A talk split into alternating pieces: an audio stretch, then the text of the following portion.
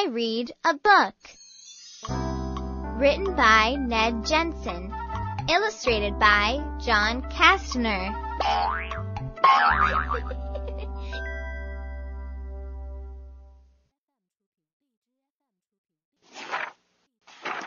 I read with my mom.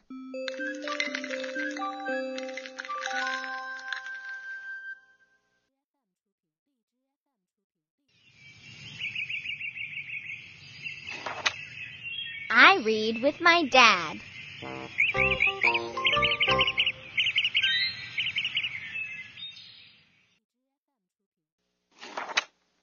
I read with my grandma.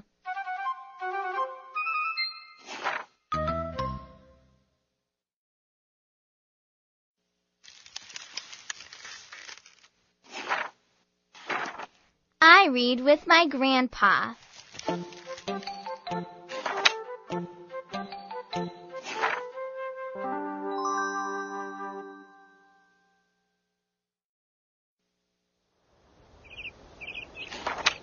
I read with my aunt.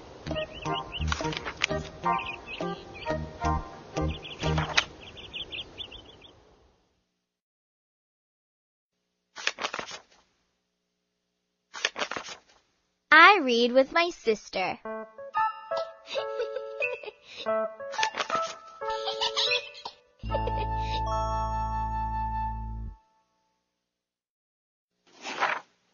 read with my brother.